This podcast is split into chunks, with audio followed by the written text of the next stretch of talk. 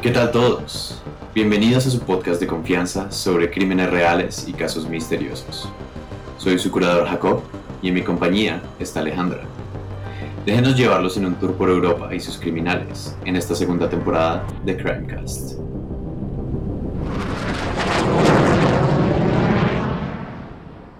Como recordamos, un testigo ocular pudo recordar un pedazo de la matrícula del carro del sospechoso, y esta resultó coincidir con el carro de Detroit. Gracias a esto, y después de investigar un par de días más, el 15 de agosto lograron dar con el paradero de las dos últimas víctimas de estos tres criminales, y lo mejor de todo, las encontraron con vida. ¿Cómo pasó? Pues Marc Dutrois, su esposa Michelle Martin y su cómplice Lebriev fueron arrestados el 13 de agosto de 1996. La policía registró sus casas, pero fue inútil, no encontraron nada. Dos días después, Dutrois y Lebriev confesaron todo. Entonces, el mismo Dutrois contó a los investigadores acerca de la mazmorra que estaba construida en la casa en su sótano. Sabine Darden y Letitia Deles fueron encontradas con vida allí, ese mismo 15 de agosto. Siendo ya el 17, Dutrois seguía confesando. Le contó a la policía sobre su casa en Sars-la-Brussière, los cuerpos de Julie Lejeune y Melissa Russo, como el de su posible cómplice Bernard Weinstein, fueron encontrados en el jardín. La autopsia reveló que Julie y Melissa habían muerto de hambre. Weinstein, por su parte, fue asesinado por Dutrois. Este último apretó los testículos del primero hasta que éste reveló dónde estaba escondido un dinero que ambos compartían, para luego drogarlo y enterrarlo vivo. Gran táctica, gran táctica.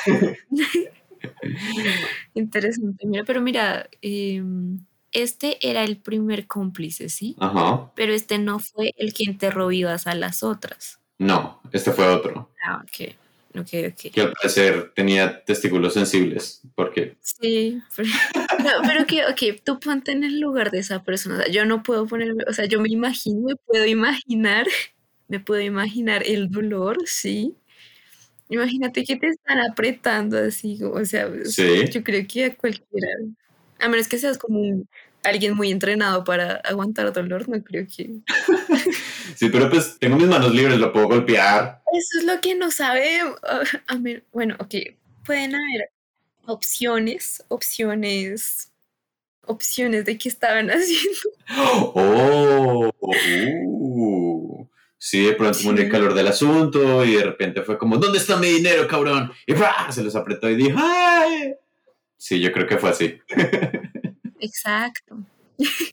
Porque, ok, esa es una opción. La otra es como que, eh, pues sí, o sea, sí lo tenía amarrado, solo que los, o sea, los específicos no están como muy claros. Sí. Entonces sí lo pudo haber amarrado. Pues lo drogó, ¿no? O sea, entonces también. No, lo drogó después. O sea, primero es como una receta de cocina. Ah, Primero le apretó los testículos. Él le dijo dónde estaba el dinero que ellos compartían. Después lo drogó y ya estando drogado, lo enterró vivo. enterró. Ok. ¿Cómo, ¿Cómo robarle el dinero a tu secuaz? Primero, ¿Está mal reírnos de, de eso? no sé. Yo creo que sí. Pero es que yo no siento que, sea como risa de como, ah, ja, ja, ja, ja, chistoso, sino que es como risa nerviosa, ¿sabes? Como, jaja, esto es muy raro, jaja. Total. Puedo contar el fact de las jirafas. ¿Quieres saber una cosa chistosa? Pues no es chistosa, es que no es chistosa. A ver, No es chistosa. a ver, lánzala, lánzala.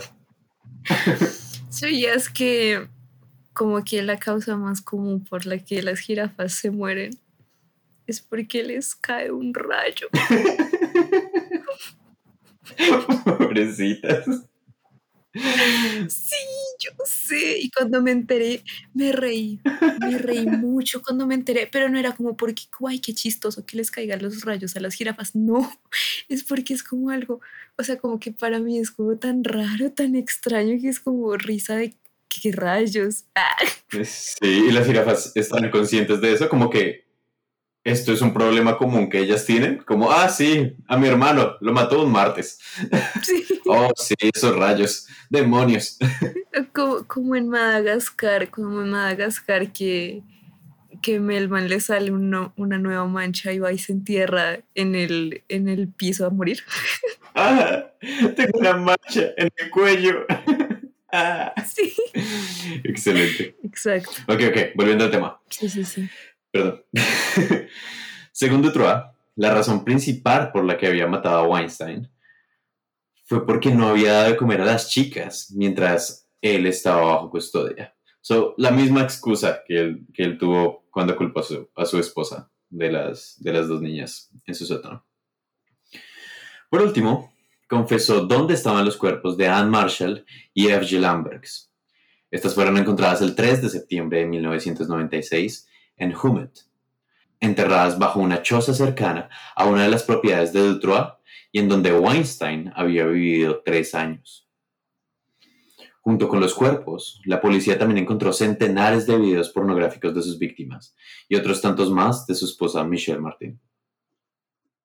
Durante la investigación, los procesos no se hicieron del todo bien. Es por esto que las autoridades fueron criticadas en varios aspectos. Obviamente, pues primero llegaron a su casa cuando habían dos niñas en un sótano. Ah, no, pues, acá está todo bien y las niñas muriéndose, güey, como a un metro. Ah. y segundo, como que cuánto tiempo se demoraron en buscar a un secuestrador, violador y asesino de niñas en pueblos en Bélgica, que es muy específico y que la policía no hubiera hecho nada en tanto tiempo. Ellos comenzaron como en el 85, 83. Ya han pasado más de 10 años desde que, desde que ellos empezaron a hacer ese tipo de cosas. So, no sé, obviamente, todo el mundo debería estar como enervadísimo. Es que, o sea, creo que cualquier persona que, que sepa del caso, ¿sabes? Como...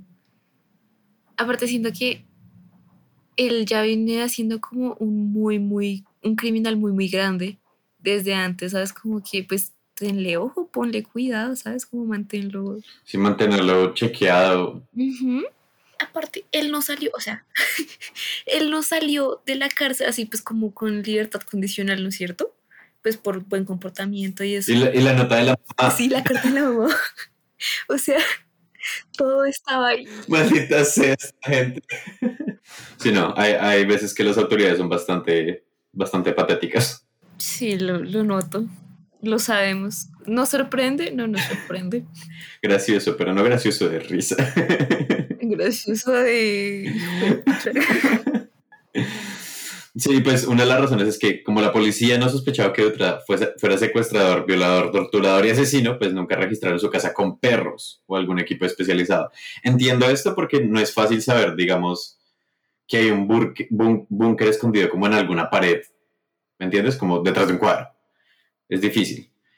Pero también es como, ah, pues este man ya lo hemos buscado varias veces, así que esta vez deberíamos llevar, no sé, perros y que huele la casa y chequear a ver si hay gente muerta o algo así, no sé. Ni siquiera, o sea, pudieron como llevar perros por si tenía como drogas por ahí y los perros también pudieron captar como el olor de, así como, hey, detrás de, la tercer escalón hay algo raro, ¿sabes? Como, Total, pero no, lo- los, las autoridades todas panas, todas...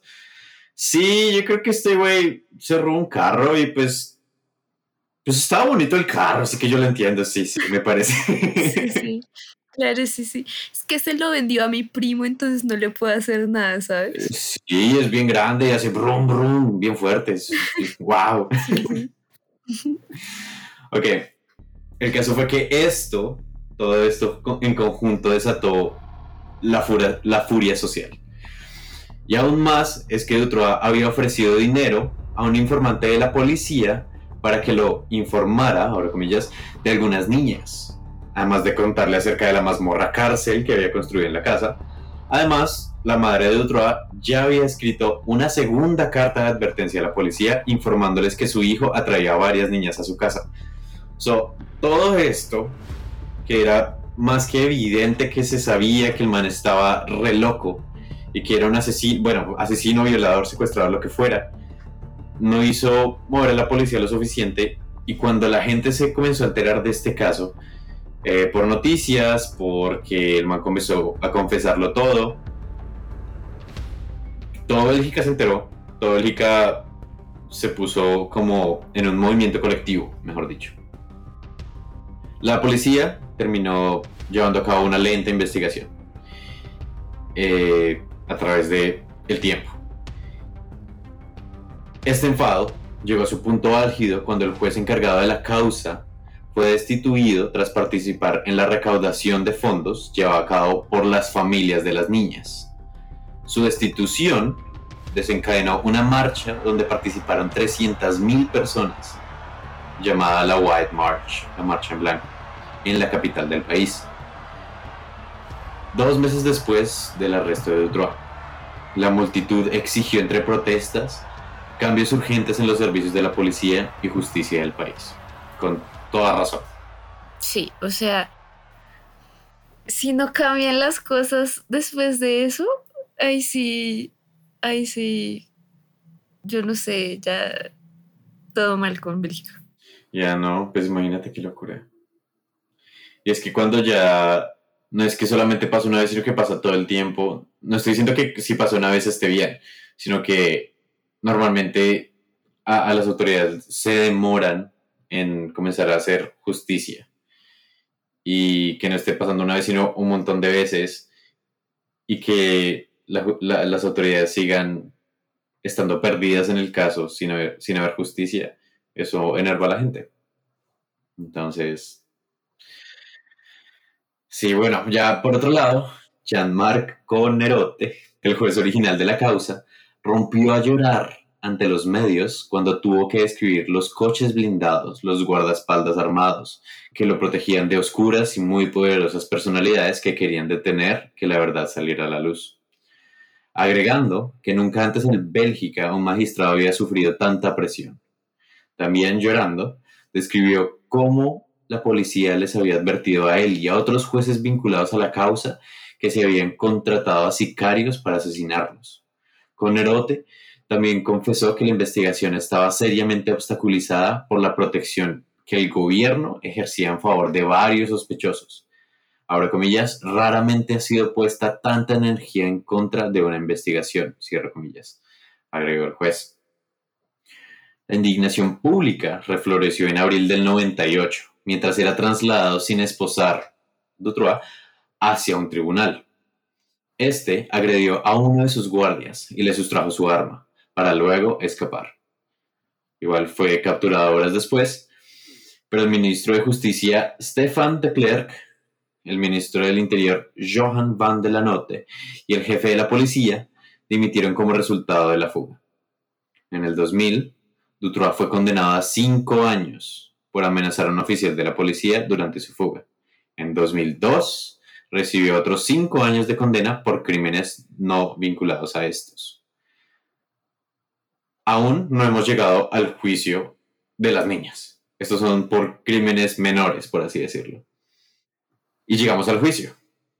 El juicio contra Dutrois comenzó el primero de marzo del 2004, siete años y medio después de su arresto inicial.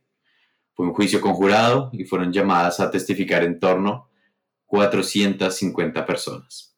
El juicio se celebró en Arlon, capital de la provincia belga de Luxemburgo, donde habían comenzado las investigaciones. Dutroux fue juzgado por las muertes de Anne Marshall, F.G. Lambergs, Werner Weinstein, su posible cómplice, y Werner Weinstein, su posible cómplice. Inicialmente Dutroux confesó haberlos raptado a los tres, negando los asesinatos, pese a que anteriormente había confesado haber matado a Weinstein. Además, Dutra fue juzgado por otros crímenes como robos de coches, secuestro, intento de asesinato, intento de secuestro, abuso sexual infantil y de tres violaciones no relacionadas con los asesinatos de mujeres procedentes de Eslovaquia. Martín, la esposa, fue juzgada como cómplice, igual que los otros dos acusados, Lebriev y Nihol. Para protegerlos, los cuatro acusados fueron puestos tras un vídeo blindado en una sala. Durante la primera semana del juicio, no fue permitido publicar fotografías de la cara de Dutrois en ningún periódico o medio de comunicación belga, por razones de privacidad. Durante el juicio de Dutrois, siguió insistiendo en que él y sus cómplices eran parte de una organización pedófila de Europa, de la cual también formaban parte oficiales de policía, empresarios, doctores y hasta algunos funcionarios políticos de Bélgica. El 14 de junio de 2004, tras tres meses de juicio, el jurado llegó a la conclusión de que debían dictaminar un veredicto sobre Dutrois y los otros tres acusados. Los veredictos fueron dados a conocer el 17 de junio, cuando el jurado encontró culpables de todos los cargos a Dutrois, Martín y Leoriev, absteniéndose de dictaminar un veredicto sobre Nihol. Después, Nihol, un hombre de avanzada edad, fue absuelto por la corte de los secuestros y la muerte de las niñas. El jurado fue llamado otra vez para que dieran un veredicto acerca de si Nihol había sido o no un cómplice de los tres condenados. Uf, qué juicio tan denso. Además se demoraron, imagínate, siete años y medio desde que fue arrestado para que el juicio comenzara. No. Pues, o sea, pues ya estaban como eh, aliados como con toda esta como mafia. O sea, no se me hace extraño que haya durado tanto el juicio. Incluso, incluso casos no tan graves que no tienen todo este como un lío detrás se demoran, o sea, imagínate. Total. Horrible, la verdad. Feo, feo. No, y pensar en las familias y en las sobrevivientes, que de saber que el man sí está en la cárcel, pero ni siquiera, sí como que no, has, no ha sido sentenciado, no, no, ha dicho nada y, y pasan los días y los meses y los años sin que se sepa qué va a pasar con él y cuáles van a ser las consecuencias. E incluso teniendo consecuencias como que es muy fuerte para las víctimas y las familias de las víctimas. Como que es una locura. Sí, horrible, la verdad, como que... O sea, como que casos así siempre me, me dejan como con sin sabor todo feo ahí. Porque, bueno, al menos estas dos niñas se salvaron, pero pues y las otras cuatro. Y, y, como, y las niñas chiquitas como del principio que abusaron. O sea, sabes, como hay muchas, muchas cosas que se pudieron haber evitado desde el principio, pues no pasó. Total. Ok, llegamos a la sentencia.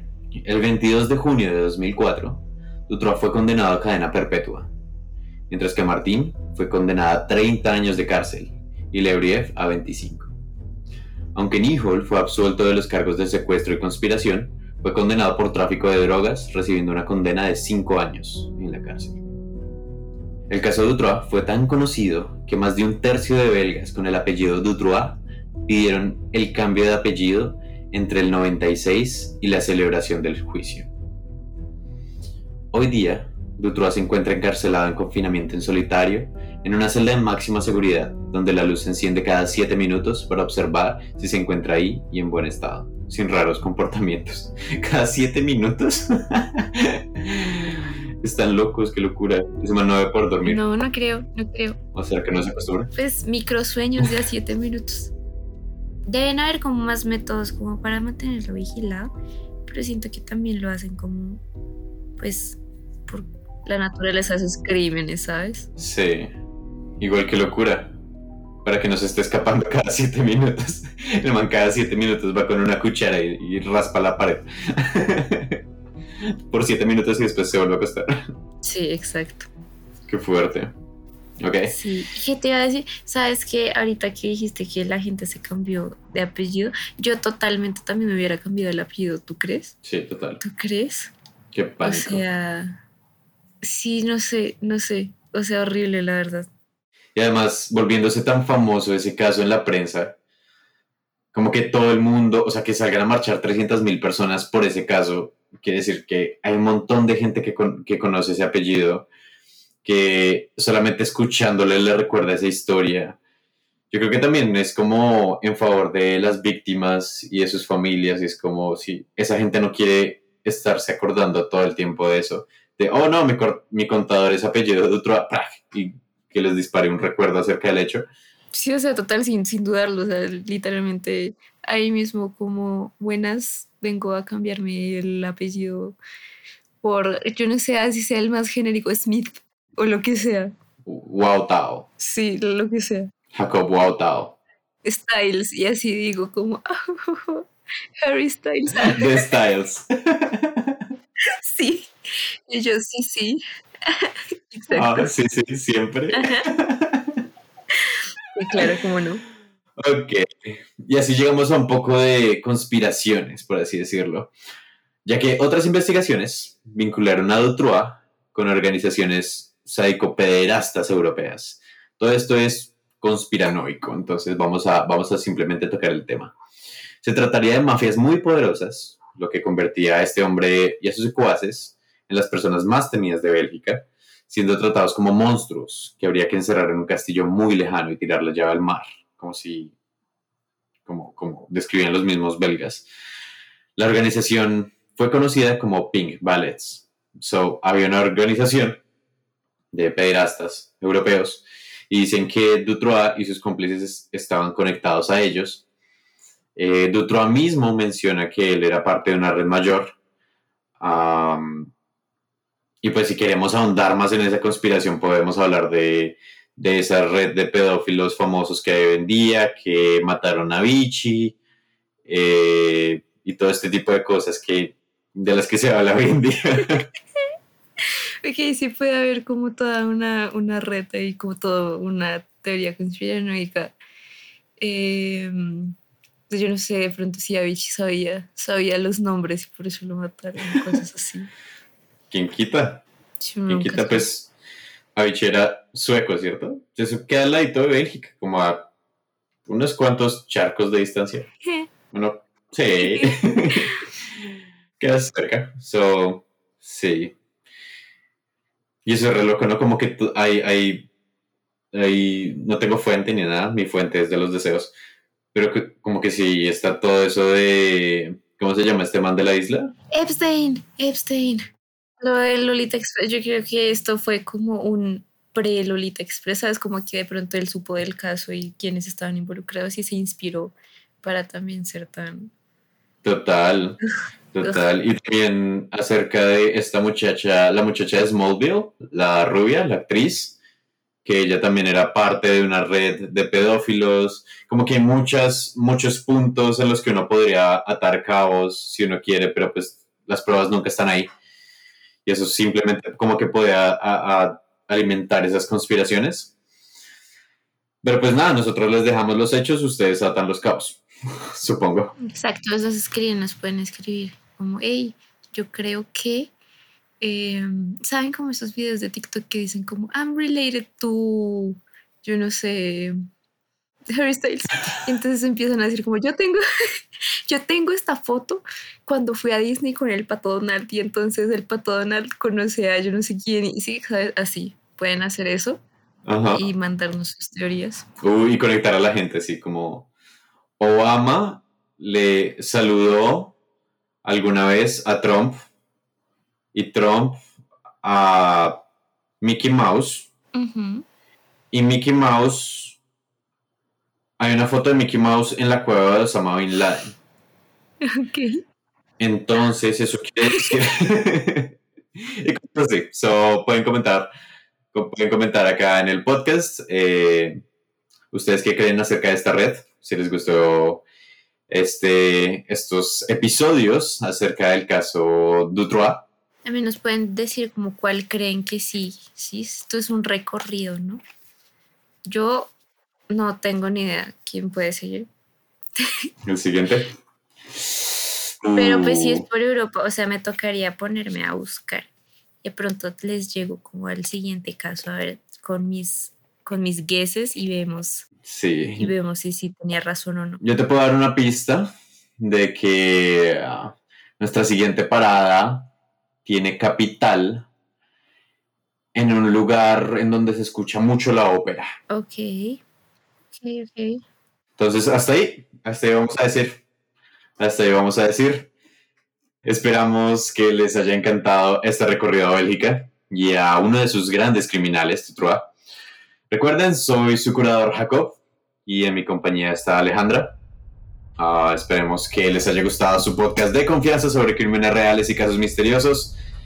Los esperamos en nuestro siguiente vuelo a una zona misteriosa en Europa en esta segunda temporada de Crimecast.